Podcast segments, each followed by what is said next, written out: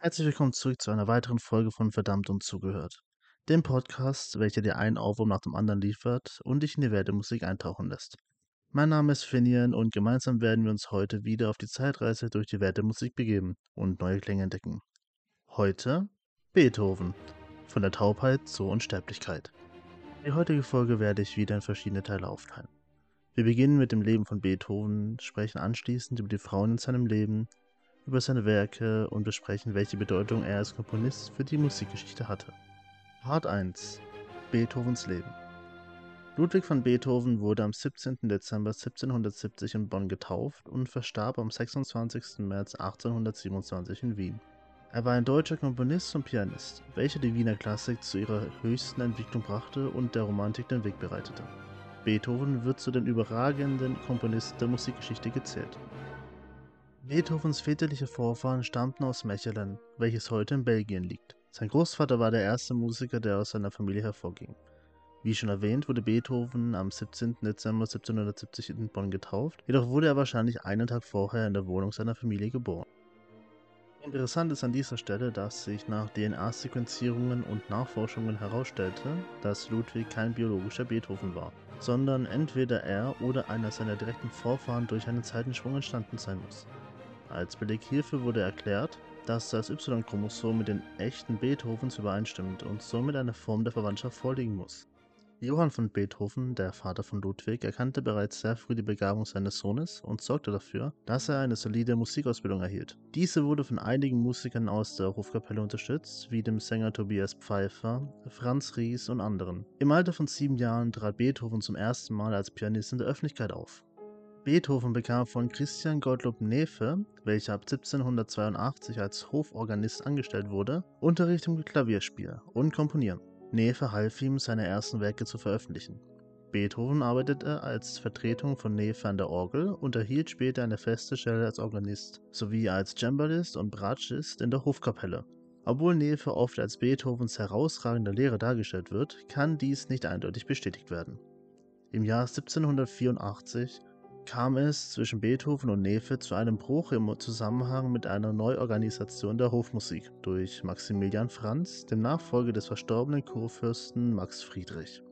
In Hinsicht auf Beethovens Schulbildung ging diese kaum über das Grundlegende wie Lesen, Schreiben und Rechnen hinaus. Er bekam noch Privatunterricht in Latein, Französisch und Italienisch. Gewiss ein zweiter Wolfgang Amadeus Mozart, wenn er so fortschritte, wie er angefangen. Dies waren die niedergeschriebenen Worte von Neef im Jahr 1784 über Beethoven. Diese kamen bei dem Kurfürsten Maximilian Franz, welcher ein erklärter Liebhaber von Mozarts Musik war, sehr gut an, wodurch die Worte auf fruchtbaren Boden trafen. Ende Dezember 1786 brach Beethoven zu einer Reise nach Wien auf, welche von dem Kurfürsten gefordert wurde. Das Ziel dieser Reise war es, Beethoven zu einem Kompositionsschüler von Mozart zu machen. Nach einem etwa dreimonatigen Aufenthalt trat Beethoven seine Rückreise an, welche er durch Aufenthalte in Regensburg, München und Augsburg mehrfach unterbrach. Im Jahr 1787 kehrte er schließlich nach Bonn zurück. Ob Beethoven zum Mozart-Schüler wurde, wurde in keiner Form belegt, sodass der Kurfürst mit dem Ergebnis dieser Reise entsprechend enttäuscht war. Doch warum dieser Plan scheiterte, ist unklar. Als Beethoven in Bonn ankam, wurde er mit einer tragischen Veränderung in seiner Familie konfrontiert. Der gesundheitliche Zustand seiner Mutter, welche an der Schwindsucht, auch bekannt als Tuberkulose, erkrankte, hatte sich in kritischer Weise verschlechtert, sodass sie im Juli 1787 verstarb. Als wäre dies nicht schon genug, verlor der Vater zunehmend die Kontrolle über seinen Alkoholkonsum, sodass er schließlich nicht mehr in der Lage war, sich um Ludwig und seine beiden Geschwister zu kümmern. Im Jahr 1789 wurde der Vater von seiner Arbeit suspendiert und Ludwig erhielt die Verfügungsgewalt über die Hälfte der Pension des Vaters, was ihn so gesehen die Rolle des Familienoberhauptes einbrachte. Im September 1791 reiste Beethoven als Organist und Bratschist der Bonner Hofkapelle zu einem Treffen des Deutschen Ordens in Mergentheim, heute Bad Mergentheim, und Aschaffenburg. Die Hofkapelle reiste auf Schiffen den Rhein und den Main entlang. Beethoven half als Küchenjunge und wurde von seinen Freunden aufgrund seines bräunlichen Hauttons und den schwarzen Augen Henri Bagnol genannt. Sie reiste mit der Kutsche weiter nach Mergentheim, wo Beethoven bis Ende Oktober 1791 blieb. Der erste adelige Förderer des jungen Beethovens war Graf Ferdinand Ernst von Waldstein, welcher durch seinen Eintritt in den Deutschen Orden nach Bonn kam. Im Juli 1792 wurde ein zweiter Studienaufenthalt in Wien vereinbart. Mozart war am Ende 1791 überraschend verstorben, sodass Beethoven nun aufgrund eines Stammbucheintrag Waldsteins nach Mozarts Geist aus Haydns Händen erhalten sollte. Anfang November 1792 brach Beethoven nach Wien auf. Eine Folge von Ereignissen sorgte jedoch dafür, dass aus der Studienreise ein dauerhafter und endgültiger Aufenthalt in Wien wurde. Beethovens Vater verstarb kurz nach Beethovens Ankunft in Wien im Dezember 1792. Zwei Jahre später besetzten französische Truppen das Rheinland, weshalb der kurfürstliche Hof fliehen musste und Beethovens Möglichkeit zur Rückkehr nach Bonn zerschlagen wurde. Und auch die Gehaltszahlungen des Kurfürsten blieben nun aus. In Wien erhielt Beethoven bald von adeligen Musikliebhabern wie Fürst Franz Josef Maximilian von Lobkowitz und Gottfried Freiherr van Swieten Unterstützung, um in seiner neuen Heimat Fuß zu fassen. Eine besondere Rolle spielte hierbei Fürst Karl Lichnowsky da dieser Beethoven die Möglichkeit gab, Kontakte zu Wiener Musikkreisen aufzubauen und den Geiger Ignaz Schupanzig kennenzulernen. Dieser sollte zur Verbreitung von Beethovens Werken beitragen. In den Jahren von 1792 bis 1794 erhielt Beethoven den vereinbarten Kompositionsunterricht bei Haydn. Das Verhältnis zwischen den beiden blieb jedoch keinesfalls frei von Meinungsverschiedenheiten und Konflikten. Und auch wenn Beethoven sagte, dass er nie etwas von Haydn gelernt habe, so prägten Haydns Werke äh, die Entwicklung von Beethoven als Komponist doch nachhaltig, besonders bei seinen Sinfonien und der Kammermusik. Aufgrund der Unzufriedenheit Beethovens gegenüber Haydn nahm er heimlichen Unterricht bei Johann Baptist Schenk. Ab 1794 studierte er bei Johann Georg Albrechtsberger Kontrapunkt und von Antonio Salieri ließ er sich in der Gesangskomposition unterrichten. In den ersten zehn Jahren in Wien war Beethovens Erfolg als Komponist eng mit seiner Karriere als Klaviervirtuose verbunden. In dieser Zeit schuf er bereits 20 seiner 32 Klaviersonaten, darunter einige seiner bekanntesten wie die beiden Sonaten Opus Nummer 27, deren zweite unter der Bezeichnung Mondscheinsonate bekannt wurde. Dieser Begriff kam jedoch nicht von Beethoven. Der Titelzusatz Quasi una Fantasia bedeutet darauf hin, dass Improvisation am Klavier eine wichtige Inspirationsquelle für Beethoven war. Am 29. März 1795 hatte Beethoven seinen ersten öffentlichen Auftritt in Wien als Pianist mit seinem Klavierkonzert B-Dur Opus Nummer 19. Seine außergewöhnliche Fähigkeit zum freien Fantasieren erregte dabei besondere Aufmerksamkeit. Ein Jahr später machte der junge Pianist eine erfolgreiche Konzertreise nach Prag, Dresden, Leipzig und Berlin, welche von Lichnowsky initiiert wurde und der Route folgte, die der Fürst 1789 mit Mozart unternommen hatte. Die Tournee war ein großer künstlerischer und finanzieller Erfolg für Beethoven. Beethovens erste gedruckte Kompositionen waren die drei Klaviertrios, die er zwischen 1794 und 95 komponierte und mit der Opus Nummer 1 versah. Danach beschäftigte er sich intensiv mit zwei weiteren wichtigen klassischen Genres, dem Streichquartett und der Sinfonie. Nachdem er sich intensiv mit den Quartetten von Haydn und Mozart auseinandergesetzt hatte, schrieb er zwischen 1798 und 1800 eine erste Serie von sechs Quartetten, die er als Opus Nummer 18 dem Fürsten Lobkowitz widmete. Kurz darauf im Jahr 1800 stellte sich Beethoven als Sinfoniker vor. Die erste Sinfonie, Opus Nummer 21 in C-Dur, widmete er Franz Wieten, während er die zweite Sinfonie Opus Nummer 36 in D-Dur dem Fürsten Lichnowsky widmete. Beethovens Erfolg als Pianist und Komponist wurde von einer schwerwiegenden Beeinträchtigung seines Gehörs überschattet. Etwa ab 1798 zeigten sich erste Symptome, die schließlich zur fast völligen Taubheit führten. Die Ursache der Erkrankung ist unbekannt, aber es gibt mehrere Theorien. Das Gehörleiden beeinträchtigte nicht nur Beethovens Musikkarriere, sondern auch seinen gesellschaftlichen Umgang und stürzte ihn in eine schwere persönliche Krise, die ihn zeitweilig sogar an Suizid denken ließ. Dies offenbarte er in seinem Heiligenstädter Testament, einem Schriftstück, das er 1802 nach einer Kur in Heiligenstadt verfasste.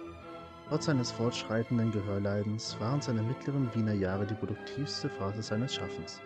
In dieser Zeit entwickelte er einen unverwechselbaren Stil und komponierte sechs seiner neun Sinfonien, darunter die berühmten Werke wie die dritte Sinfonie Eroica, die fünfte Sinfonie und die sechste Sinfonie Pastorale.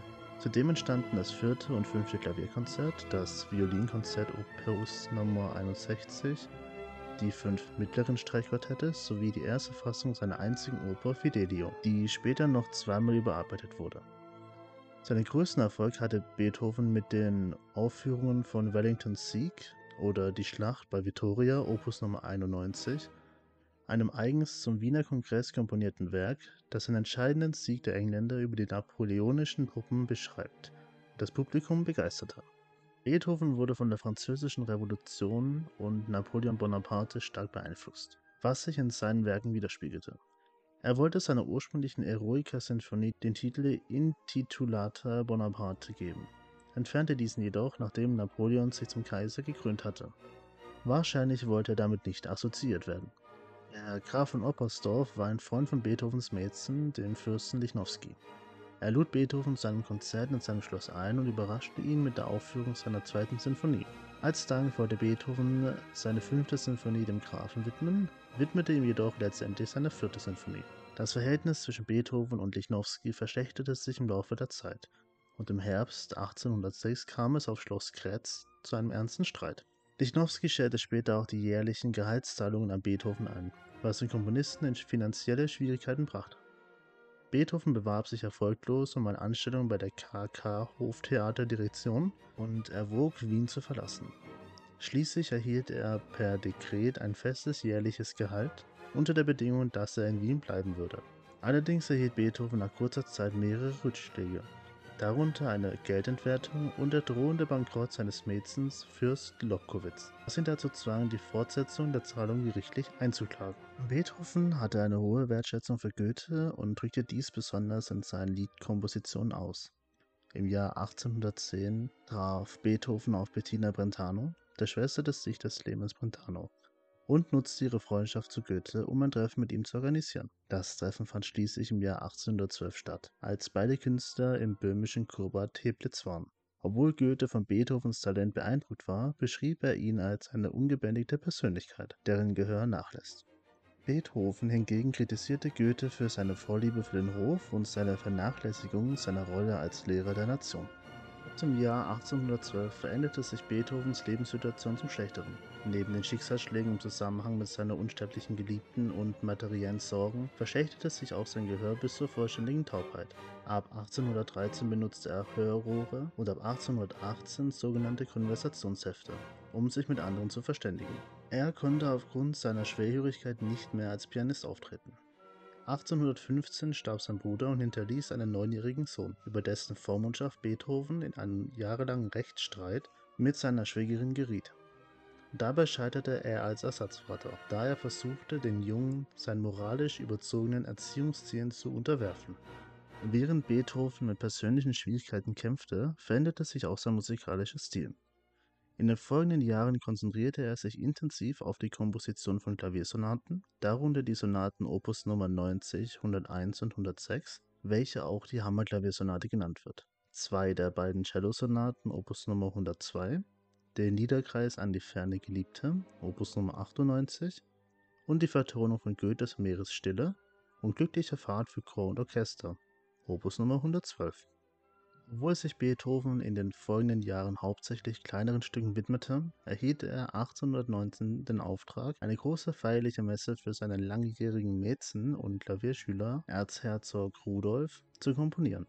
Die Arbeit an der Missa Solemnis Opus Nummer 123 und den Diabelli-Variationen Opus Nummer 120, einem Variationszyklus für Klavier, begannen sich jedoch zu verselbstständigen. Währenddessen setzte Beethoven mit den letzten drei Klaviersonaten Opus Nummern 109 bis 111 fort. Nach mehr als zehn Jahren Pause wandte sich Beethoven schließlich auch wieder der Gattung Sinfonie zu und komponierte die neunte Sinfonie Opus Nummer 125, die bei der Uraufführung am 7. Mai 1824 vom Publikum begeistert aufgenommen wurde. Außerdem schuf er zwischen Frühjahr 1824 und Herbst 1826 eine letzte Gruppe von fünf Streichquartetten, die auf einen Kompositionsauftrag des russischen Musikliebhabers Nikolai Borissowitsch Fürst Falitzin zurückging. Das Streichquartett in F-Dur Opus Nummer 135 war das letzte Werk, das Beethoven vollendete. Seit etwa seinem 30. Lebensjahr litt Beethoven häufig an Krankheiten, wie Durchfall, Bauchschmerzen, Koliken, Fieber und Entzündungen. Die Ursachen dieser Krankheiten waren wahrscheinlich auf akute und chronische Erkrankungen zurückzuführen einschließlich übermäßigem Alkoholkonsum, Bleivergiftung und Brucellose. Biografen haben festgestellt, dass Beethoven regelmäßig billigen, mit Bleizucker gesüßten Weißwein trank Auch Haarproben, die ihm zugeschrieben wurden, enthielten hohe Bleiwerte, die seine Symptome verstümmert haben könnten. Mit zunehmendem Alter wurden seine Krankheiten häufiger und intensiver. Eine Studie aus dem Jahr 2023 ergab, dass Beethoven eine genetische Veranlagerung zur Leberzirrhose hatte und mit Hepatitis B infiziert war, was wahrscheinlich zu seinem übermäßigen Trinken beitrug und letztendlich zu seinem Tod führte. Die Studie wirft auch Zweifel an der Bleivergiftungstheorie auf, da die DNA-Sequenzierung zeigte, dass die als Beweis verwendete Haarprobe von einer Frau stammt. Beethoven starb am 26. März 1827 im Alter von 56 Jahren an Komplikationen einer Leberzirrhose. Er wurde in Wien begraben, sein Körper wurde zweimal exhumiert, einmal im Jahr 1863 für Messungen und Fotografien und erneut im Jahr 1888 für eine Umbettung auf dem Wiener Zentralfriedhof. Nun haben wir einen kleinen Einblick in das Leben von Ludwig van Beethoven erhalten, doch ist auch bekannt, dass er einige Liebschaften in seinem Leben hatte. Mit diesem Hintergrund kommen wir nun zu Part 2. Die Liebschaften von Ludwig van Beethoven und seine Beziehungen zu Frauen. In diesem Abschnitt werde ich auf die Frauen in Beethovens Leben eingehen. Johanna von Hohenrath. Beethovens erste große Liebe galt Johanna von Hohenrath. Laut Franz Gerhard Wegeler, einem Jugend von Beethovens, war Johanna eine schöne und gebildete Blondine mit einer angenehmen Stimme, die Freude an der Musik hatte. Maria Anna Wilhelmine von und zu Westerhold-Geisenberg Maria Anna Wilhelmine von und zu Westerhold-Geisenberg könnte auch eine Jugendliebe Beethovens gewesen sein. Allerdings bezeichnete er sie in einem Brief als sehr liebe Freundin, was eher für eine Freundschaft als für eine romantische Beziehung spricht. Beethovens Freund Wegeler erwähnte später in einem Brief eine schöne und einzigartige Fräulein von Welt, von der erzählt wurde, dass Beethoven in sie verliebt war. Wegeler beschreibt diese Beziehung jedoch als oberflächlich und nicht sehr bedeutungsvoll. Gräfin Marie von Erdödy Die Gräfin von Erdödy war eine langjährige Freundin von Beethoven und er widmete ihr einiges seiner Werke. Sie besaß ein Landgut in Jellessee, wo Beethoven 1815 gewohnt haben soll. Obwohl einige ältere Literatur spekulierte, dass es zwischen den beiden eine romantische Beziehung gab, gibt es dafür keine konkreten Beweise. Gräfin Josephine Brunswick Beethoven wurde von der ungarischen Familie Brunswick besonders freundlich aufgenommen, insbesondere von den Schwestern Therese und Josephine. Josephine heiratete auf Anraten ihrer Mutter einen Grafen und Beethoven besuchte sie weiterhin als treuer Gast und gab ihr Klavierstunden. Nach dem Tod von Josephines Ehemann begannen Beethoven und Josephine eine romantische Beziehung die jedoch durch Josephines vier Kinder und den Verlust ihres Sorgerechts bei einer Heirat mit Beethoven kompliziert wurde. Die emotionalen Konflikte des Paares sind in ihrer Korrespondenz ersichtlich, wobei beide in ihren Briefen aneinander förmlich blieben. Josephine wurde 1807 von ihrer Familie gezwungen, ihre Beziehung mit Beethoven zu beenden. Sie heiratete 1810 erneut, was sich als unglückliche Ehe herausstellte, und 1812 wurde sie von ihrem zweiten Ehemann verlassen. Beethoven traf im Juli 1812 eine Frau in Prag, an die er einen Brief schrieb, der heute als unsterbliche Geliebte bekannt ist und von vielen Wissenschaftlern für Josephine gehalten wird. Therese notierte in ihrem Tagebuch, dass Josephine und Beethoven füreinander gemacht waren und dass sie vereint sein sollten. Therese von Zandt Eine weitere mögliche Beziehung hatte Beethoven mit Therese von Zandt, die zu dieser Zeit eine Stiftsdame im freiweltlichen Damenstift Asbeck war. Von Zandt war auch als Autorin tätig und veröffentlichte als erste Frau Beiträge in der Leipziger Allgemeinen musikalischen Zeitung. Es wird vermutet, dass sie Beethoven den Stoff zu seiner Oper Fidelio empfohlen hat, als sie 1803 bis 1804 in Wien war. Es wird auch angenommen, dass ein Porträt aus Beethovens Besitz, das lange für Giulietta Giugiardi gehalten wurde, in Wirklichkeit Therese von Zandt darstellt. Marie Bigot im Jahr 1807 hatte Beethoven eine Freundschaft mit der französischen Pianistin Marie Bigot. Ihr Ehemann war Bibliothekar bei Beethovens Gönner, dem Grafen Andrei Rasumowski. Es gibt mehrere Briefe von Beethoven, die von ihrer Beziehung zeugen. Er schenkte ihr auch das Autograph seiner berühmten Appassionata.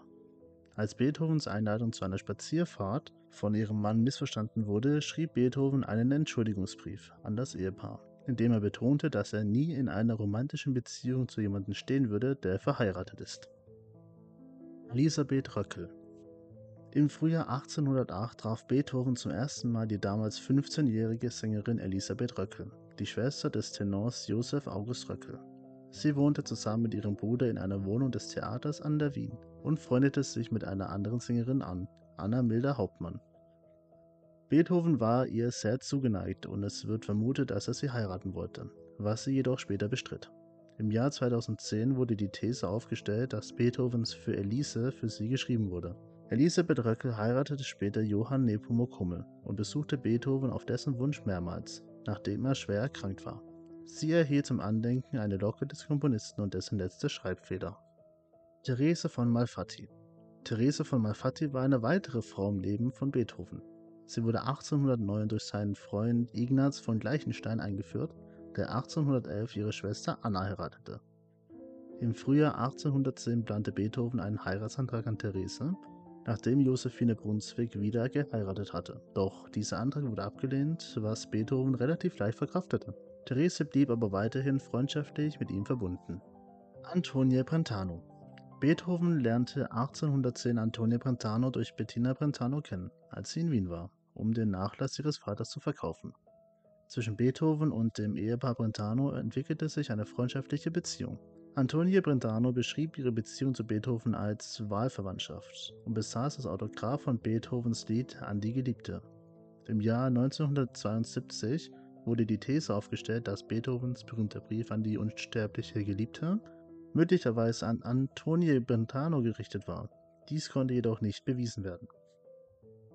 Die unsterbliche Geliebte Beethovens Brief an die unsterbliche Geliebte, den er während einer Reise in die böhmischen Kurbäder im Juli 1912 verfasste, ist eines der wichtigsten Dokumente des Komponisten.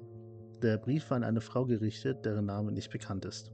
Sie hatten sich kurz vorher in Prag getroffen und ihre Liebe zueinander gestanden. Beethoven hoffte auf eine dauerhafte Beziehung, aber es gab offensichtlich große Hindernisse. Die Identität der unsterblichen Geliebten ist unter Beethoven-Forschern umstritten. Nun haben wir auch die Frauen im Leben von Beethoven kennengelernt, was uns nun zu unserem nächsten Thema weitergehen lässt. Part 3 Beethovens Werke Vorweg möchte ich euch hier noch erklären, dass Beethoven seine Werke mit Opuszahlen gekennzeichnet hat. Im Folgenden werde ich euch eine Auswahl seiner Werke präsentieren und auch auf einen davon eingehen. Beginnen wir mit den Orchesterwerken. Insgesamt schuf Beethoven neun Sinfonien, darunter die dritte Sinfonie S-Dur Opus Nummer 55 Eroica, die fünfte Sinfonie C-Moll Opus Nummer 67, die Schicksalssinfonie, die sechste Sinfonie F-Dur, Opus Nummer 68 Pastorale und seine neunte Sinfonie D-Moll, Opus Nummer 125 mit Schlusschor über Schillers Gedicht An die Freude. Zu einigen seiner Klavierkonzerten gehören das Klavierkonzert Nummer 1 C-Dur, Opus Nummer 15, das Klavierkonzert Nummer 3 C-Moll, Opus Nummer 37 und das Klavierkonzert Nummer 4 G-Dur, Opus Nummer 58. Wie auch schon angesprochen, schrieb Beethoven eine Oper mit dem Titel Fidelio. Diese wurde in deutscher Sprache verfasst und hat eine Spieldauer von zweieinhalb Stunden. Die Oper handelt von der Rettung des politischen Gefangenen Floristan durch seine Ehefrau Leonore, die sich als Mann namens Fidelio verkleidet, um in das Gefängnis einzudringen. Die Oper spielt in Spanien während der napoleonischen Besetzung und thematisiert Beethovens humanistische Überzeugungen sowie einen Glauben an Freiheit und Gerechtigkeit. Fidelio ist eine Geschichte von Mut, Opferbereitschaft und der Macht der Liebe. Sie gilt als ein Meisterwerk der Musikgeschichte. Weiter schrieb Beethoven auch Ballette, unter anderem die Geschöpfe des Prometheus Opus Nummer 43. Auch als Liedermacher machte er sich einen Namen, indem er einige Lieder schuf, darunter Adelaide Opus Nummer 46, An die Geliebte Werk ohne Opus Nummer 140, Der Badengeist auch Werk ohne Opus Nummer 142 und Das Geheimnis Werke und Opus Nummer 145. Im Bereich der Sonaten entstanden einige Werke aus Beethovens Feder. Jedoch würde es den heutigen Rahmen eindeutig sprengen, wenn ich euch diese alle hier vorstelle. Ich möchte jedoch sagen, dass er einige Streichtrios, Streichquartette, Klavierquartette, Klaviertrios, Violinsonaten, Violoncello-Sonaten und Variationen geschaffen hat. Dann kommen wir auch schon zu unserem letzten Part der heutigen Folge. Part 4 Beethovens Bedeutung als Komponist. Beethovens Werke wurden im 19. Jahrhundert oft als der Höhepunkt der Musik angesehen, insbesondere in den grundlegenden Formen der Wiener Klassik wie der Sinfonie, der Klaviersonate und des Streichquartetts. Beethoven entwickelte die Konzepte von Haydn und Mozart weiter und legte wichtige Grundsteine für die sinfonische Durchdringung von Solokonzerten. Er verlagerte den Schwerpunkt in der Sonatenform auf die Durchführung und erzielte durch konsequente motivische Arbeit einen besonderen strukturellen Zusammenhang. Er bevorzugte ein ernstes Scherzo und machte das Finale zum Ziel und Schwerpunkt des Werks. Eine wesentliche Neuerung war die Einheit eines zusammenfassenden Gedankens wodurch die in den Teilen dargestellten Seelenzustände in einer inneren Beziehung zueinander stehen. Beethovens Skizzenbücher zeigen, wie er unermüdlich arbeitete und wiederholte Versuche unternahm, um seinen Werken die Gestalt zu geben, die ihn schließlich befriedigten. Um das alles noch einmal zusammenzufassen, möchte ich nun festhalten. Ludwig van Beethoven war ein deutscher Komponist, der zu den bedeutendsten und einflussreichsten Musikern der Musikgeschichte zählt. Er lebte in einer Zeit des Umbruchs und der politischen Unruhen, die sich auch in seinen Werken widerspiegelten. Beethoven schuf in fast allen Musikgenres seiner Zeit, darunter Sinfonien, Klavierkonzerte, Kammermusik, Opern und Lieder, bedeutende Werke. Besonders bekannt sind seine neun Sinfonien, von denen die neunte mit dem berühmten Ode an die Freude zu den bedeutendsten Werken der Musikgeschichte zählt. Beethoven setzte neue Maßstäbe in der Musik indem er die traditionellen musikalischen Formen der Klassik ausweitete und erweiterte. Er revolutionierte die Sonaten-Hauptsatzform und gab seinen Werken eine programmatische Struktur, die die Musik mit Bedeutung und Ausdruckskraft auflud. Seine Musik wurde oft als emotional und dramatisch beschrieben und er schuf Werke, die tief bewegend und inspirierend sind. Beethovens Leben war von vielen Schwierigkeiten geprägt, darunter seine zunehmende Taubheit, die sich in den Jahren verschlimmerte und zur völligen Gehörlosigkeit führte. Trotz dieser Schwierigkeiten schuf er weiterhin Meisterwerke und inspirierte nachfolgende Komponisten. Sein Einfluss auf die Musikgeschichte ist unbestreitbar und seine Musik wird auch heute noch von Menschen auf der ganzen Welt gehört und geschätzt. Hier sind wir auch schon wieder am Ende der heutigen Folge angelangt. Ich hoffe, ich konnte euch heute wieder ein paar angenehme und inspirierende Minuten schenken und freue mich, wenn ihr auch nächstes Mal wieder einschaltet. Also, bis zum nächsten Mal, bleibt neugierig offen für neue Klänge und lasst uns gemeinsam die wunderbare Welt der Musik erkunden. Euer Finian von Verdammt und Zugehört.